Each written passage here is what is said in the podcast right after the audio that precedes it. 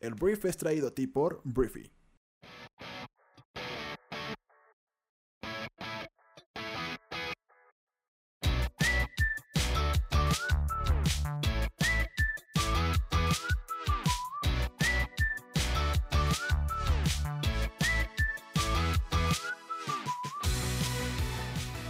Muy buenos días, bienvenidos a esto que es El Brief. Es el programa en el cual puedes conocer las noticias más importantes del mundo en cuestión de minutos. Yo soy tu anfitrión Arturo Salazar y este programa nace de la necesidad de conectarnos con otras personas, de que cuentes con la información para construir una conversación en cualquier lugar y acerca de cualquier tema.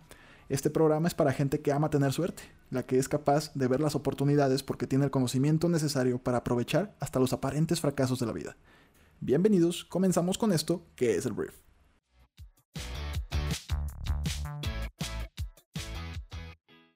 Hola Briefer, muy buenos días, bienvenidos a esto que es el Brief, yo soy Arturo y el día de hoy es 24, es 24 de enero, ya se nos va a acabar el primer mes del año y bueno, es viernes, esa es una gran noticia, a mí me encanta el viernes, el fin de semana es rico, es rico porque recargamos pilas, es rico porque cambiamos el enfoque, es rico no porque odiamos nuestra chamba, sino porque nos permite despejar, ver la perspectiva o más bien ver todo en perspectiva y seguir, ¿no? Y seguir con ganas, entonces eh, vamos a empezar, tenemos que empezar hablando de México porque el día de ayer, eh, ayer hablé mucho y de repente me decían, güey, traes el tema de los migrantes y la Guardia Nacional muy fresco. Pues sí, la neta es que sí es muy fresco porque me parece una incoherencia por parte del gobierno. Pero ayer eh, los migrantes y la Guardia Nacional chocaron de nuevo en la frontera sur de México.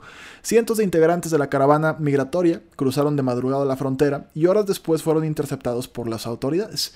Em, la caravana de migrantes pues es un grupo de personas que se organizan eh, en Centroamérica, en, Honduras, en Guatemala, en diferentes partes de Centroamérica, se organizan y se vienen juntos a cruzar México.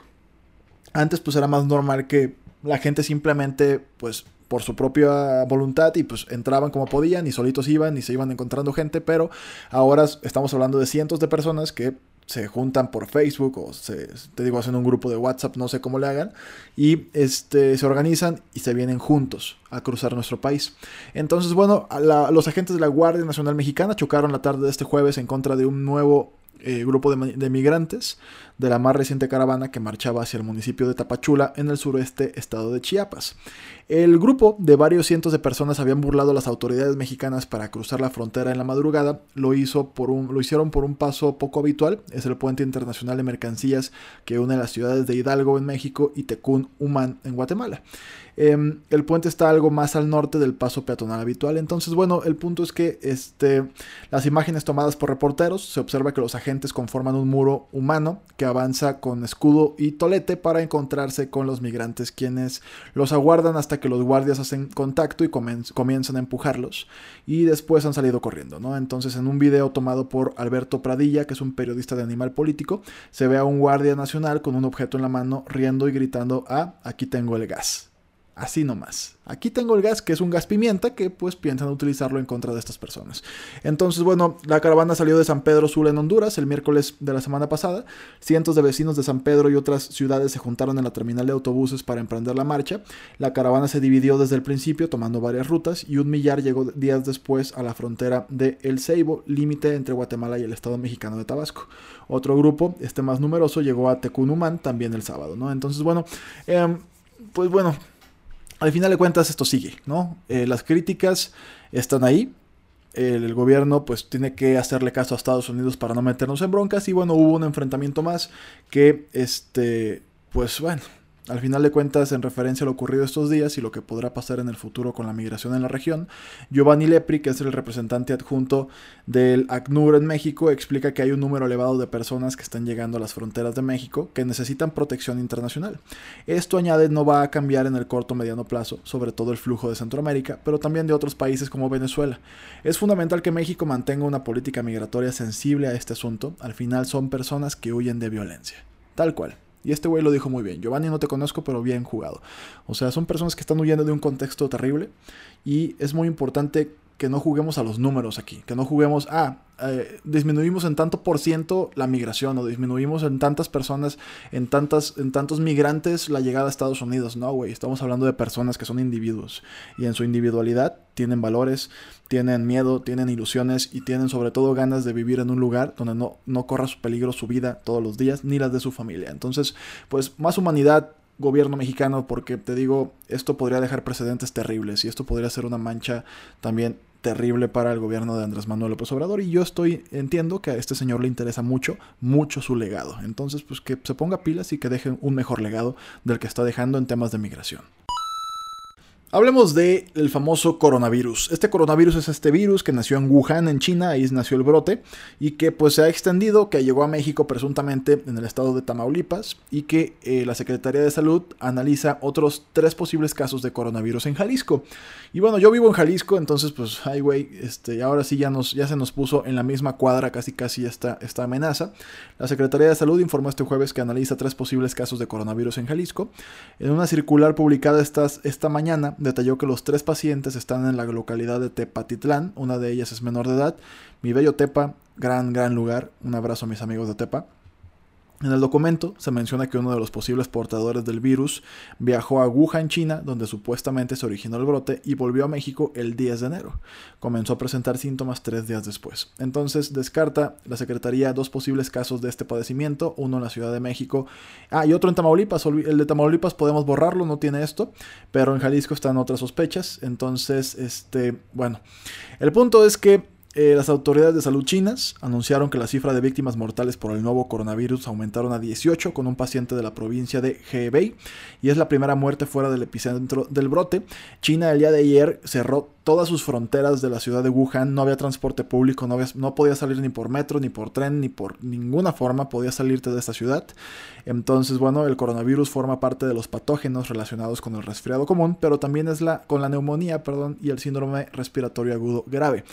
Eh, ¿Esto qué quiere decir? Es un virus que no te mata de inmediato, te digo. Ayer lo decía, no es veneno de alacrán que te entra, o sea, no, güey, o sea, tranquilos.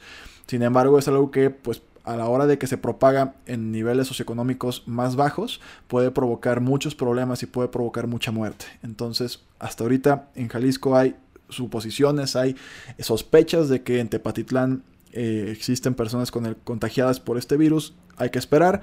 Por lo pronto, no se quieran matar de una vez, o sea, todo el mundo ya está muy fatalista con este tema de que no, hombre, es que, em, digo, es una realidad que nuestro país vive tiempos complejos en temas del sistema de salud, este, no está funcionando muy bien o para nada el, lo que está pasando a nivel salud en nuestro país. Eh, hubo, en el día de ayer, hubo padres de familia eh, bloqueando el aeropuerto de la Ciudad de México, que estaban exigiendo medicamentos en contra del cáncer para sus hijos. El gobierno federal ha fallado en este sentido y en varias cosas más, pero en el sentido de la salud está fallando brutalmente. O sea, entonces, pues no son buenos tiempos para tener un virus peligroso en nuestro país. Este, sobre todo si no hay un cuidado eh, correcto y no hay instituciones públicas que puedan atender efectivamente a las víctimas. Pero al final del día, esto está todavía bajo control. De hecho, la Organización Mundial de la Salud dijo que es muy pronto todavía para declarar una emergencia internacional por el virus. Y hasta ahorita, te digo, estamos como a la espera. A la espera, en alerta, cuídate mucho, o sea, lo de siempre, ¿no? O sea, dicen por ahí que las personas que estornudamos en nuestro codo fue porque sobrevivimos a la influenza, ¿no? Entonces, pues ahora es tiempo de, pues, lavarse mucho las manos, tener mucho cuidado con eh, saludar, este, los estornudos, o sea, lo de siempre, o sea, lo de siempre, con una nueva amenaza que es este coronavirus. Pero ten cuidado y pues ya. Vamos a hablar de España, que vamos a dar un pequeño paso por ahí porque tristemente es una mala noticia.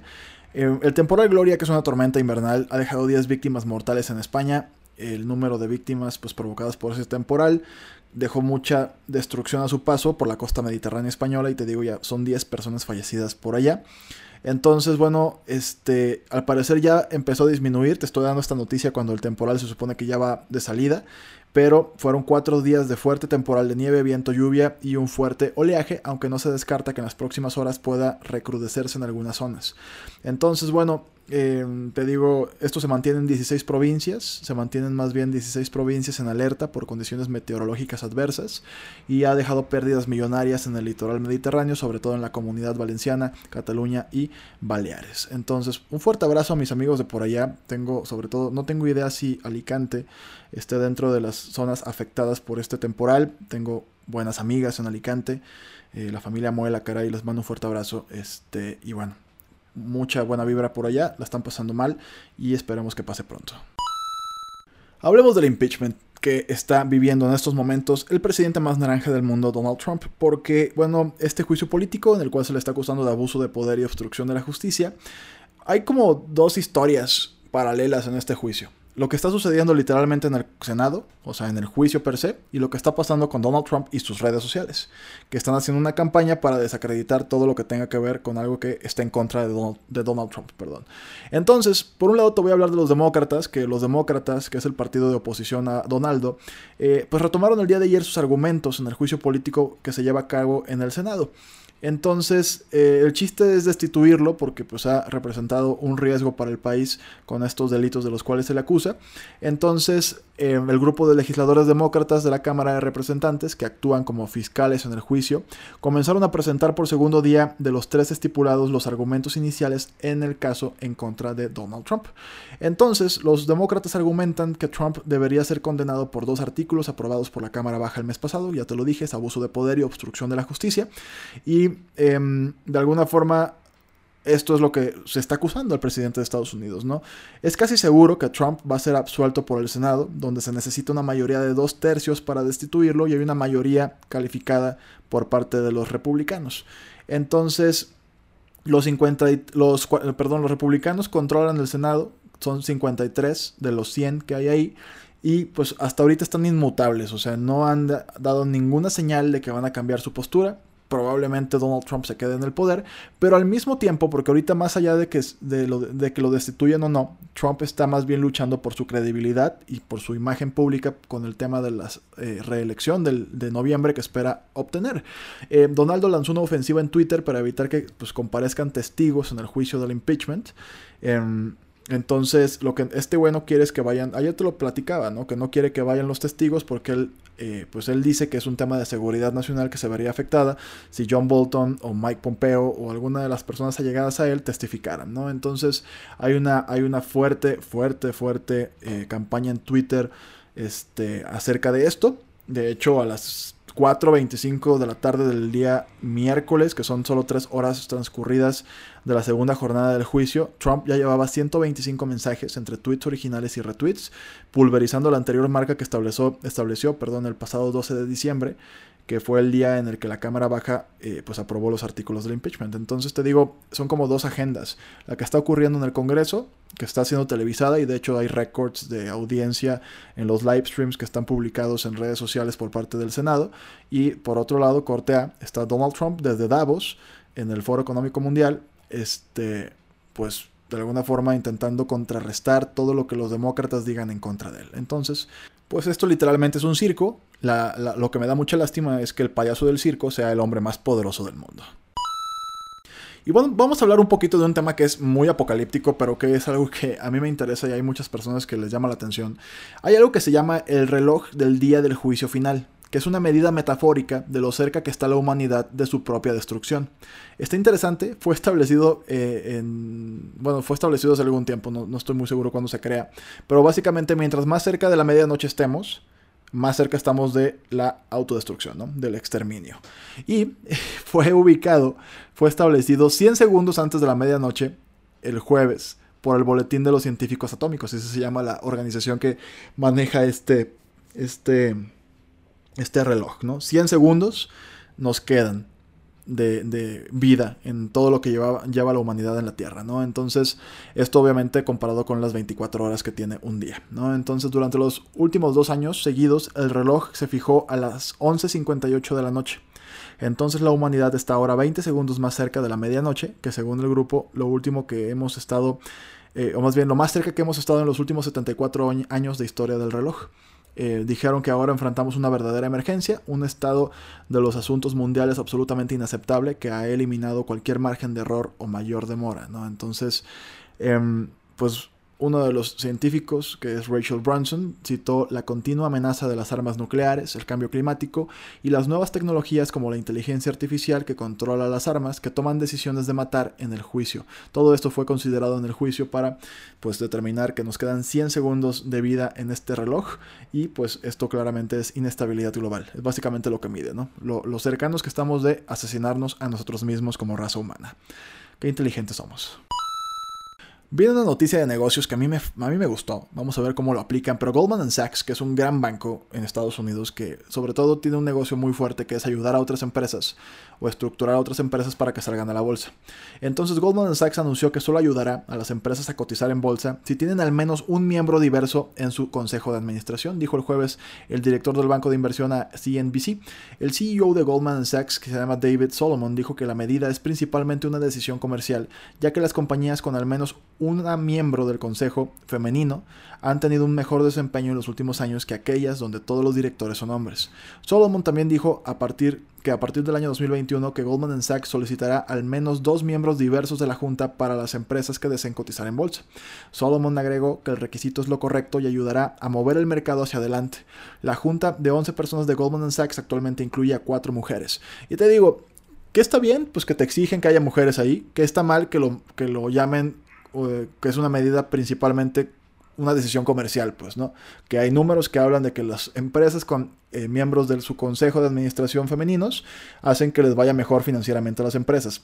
está jodido que, que, pues llamen a esto una decisión meramente comercial. También entiendo que están en un ámbito en el cual no se quieren tampoco involucrar en la polémica que, tiene el feminismo, pero al mismo tiempo, pues creo que las grandes voces y las importantes voces del mundo, los puestos de poder más importantes del mundo, son precisamente esas personas que deberían tomar la batuta y alzar la voz en favor de causas que son justas, más allá de su beneficio comercial, más allá de su beneficio financiero. Entonces, bueno, está el comunicado de Goldman Sachs deja un sabor agridulce en el que, pues, Qué bueno que te van a exigir tener por lo menos una mujer en el consejo. Qué jodido que tu principal justificación en tu comunicado sea porque pues, hacen más lana las empresas con una mujer en el consejo, ¿no? Que no tenga que ver con un tema de equidad, que tenga que ver con un tema de dinero. Y digo, entiendo, estudié finanzas, caray. Entiendo pues, que esto se trata de lana y de lana nada más. Pero, pues no sé, siento que pudieron haberlo hecho un poquito mejor. Hablemos de otra aplicación móvil, bueno, de otro negocio más bien, que es Tinder. Tinder, que es la aplicación de citas que tal vez uses, tal vez odies, tal vez satanices, tal vez te encante. Eh, Tinder anunció el jueves una serie de nuevas características que, que incluyen una herramienta de verificación de fotos y un botón de pánico.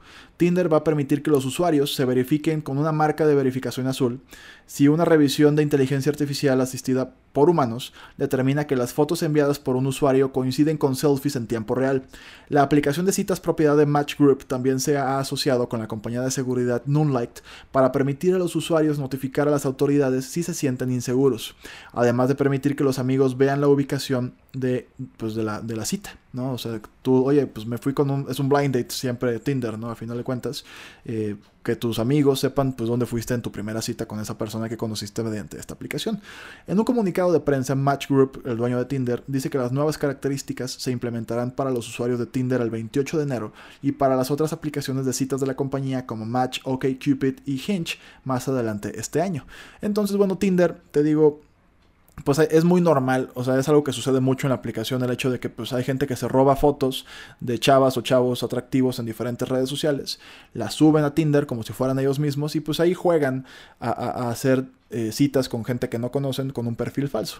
En México o en algunos, en algunos lugares más peligrosos pues ha, ha ocurrido que pues lo usan para pues llevar a personas a ciertos lugares para asaltarlos, secuestrarlos y etcétera, ¿no? Es una historia un poquito de terror. Pero bueno, Tinder por eso mismo anunció estas nuevas características que pues la idea es impulsar la seguridad de la misma y pues son buenas noticias. Mientras más seguro esto, todo lo que tenga que ver con relaciones interpersonales en plataformas digitales, debería tener una máxima seguridad. Ya pagamos muchos platos rotos por todo lo que hizo Facebook, todo lo que ha hecho, eh, pues sobre todo Facebook, al pues innovar y al, crear ese tipo de plataformas. La humanidad ha tenido que ir aprendiendo sobre la marcha de todos los riesgos y de cómo los mismos seres humanos, pues nos, nos destruimos con estas herramientas que deberían ser útiles más que perjudiciales para todos. Así la cosa. Y bueno, voy a cerrar el brief de este viernes hablándote de la columna, la señora columna que se publicó el día de hoy en nuestra aplicación. Qué, qué bárbaro. Ah, este, este señor se llama Niklas Gouk, eh, es un crack este güey. Y escribió una columna que se llama Tus relaciones fallidas duelen porque crees que terminaron. Esto es una parte que te ayuda a controlar emociones, que te ayuda a aprender acerca de ti. Y pues este señor tiene la tesis de que pues te duele perder a alguien con quien nunca debiste estar porque en realidad nunca se terminó. Y es interesantísimo. Entonces, si te late leer o, escuchar esta columna, que la puedes escuchar porque lo creamos, lo que hacemos es a veces eh, hacer los podcasts para que los puedas escuchar. Descarga Briefy, y en la página principal, en el inicio, hay un botón que dice eh, Hazte Pro. Entonces ahí vas a poder suscribirte y con un código que es, es PRO, PRO en mayúscula, puedes obtener el primer mes de prueba. Y bueno, Brief es una comunidad de personas increíbles que genera podcasts, videos y columnas que te ayudan a ser un mejor profesionista y también una mejor persona. Entonces, de eso se trata. Briefy es un negocio. Si te preguntas si esto es un comercial, sí lo es, porque nuestro negocio es ese. Es una plataforma que, pues, conecta grandes intelectos con otros grandes intelectos para que aprendan todos entre sí. Entonces, espero que lo hagas, que si lo haces lo disfrutes y pues bueno, te deseo un gran fin de semana. Si, si, todo sale bien, pues espero un gran fin de semana utilizando nuestra plataforma, aunque sea probándola. Tienes un mes gratis, recuérdalo, con el código PRO. Y bueno, eso es todo lo que tengo que decirte el día de hoy. Que tengas un gran fin de semana. Recuerda, si te gustó este programa, compártelo para que más personas conozcan eh, las noticias y sepan en dónde están parados. Entonces, bueno, un gran fin de semana una vez más. Yo soy Arturo y nos escuchamos el lunes. Adiós.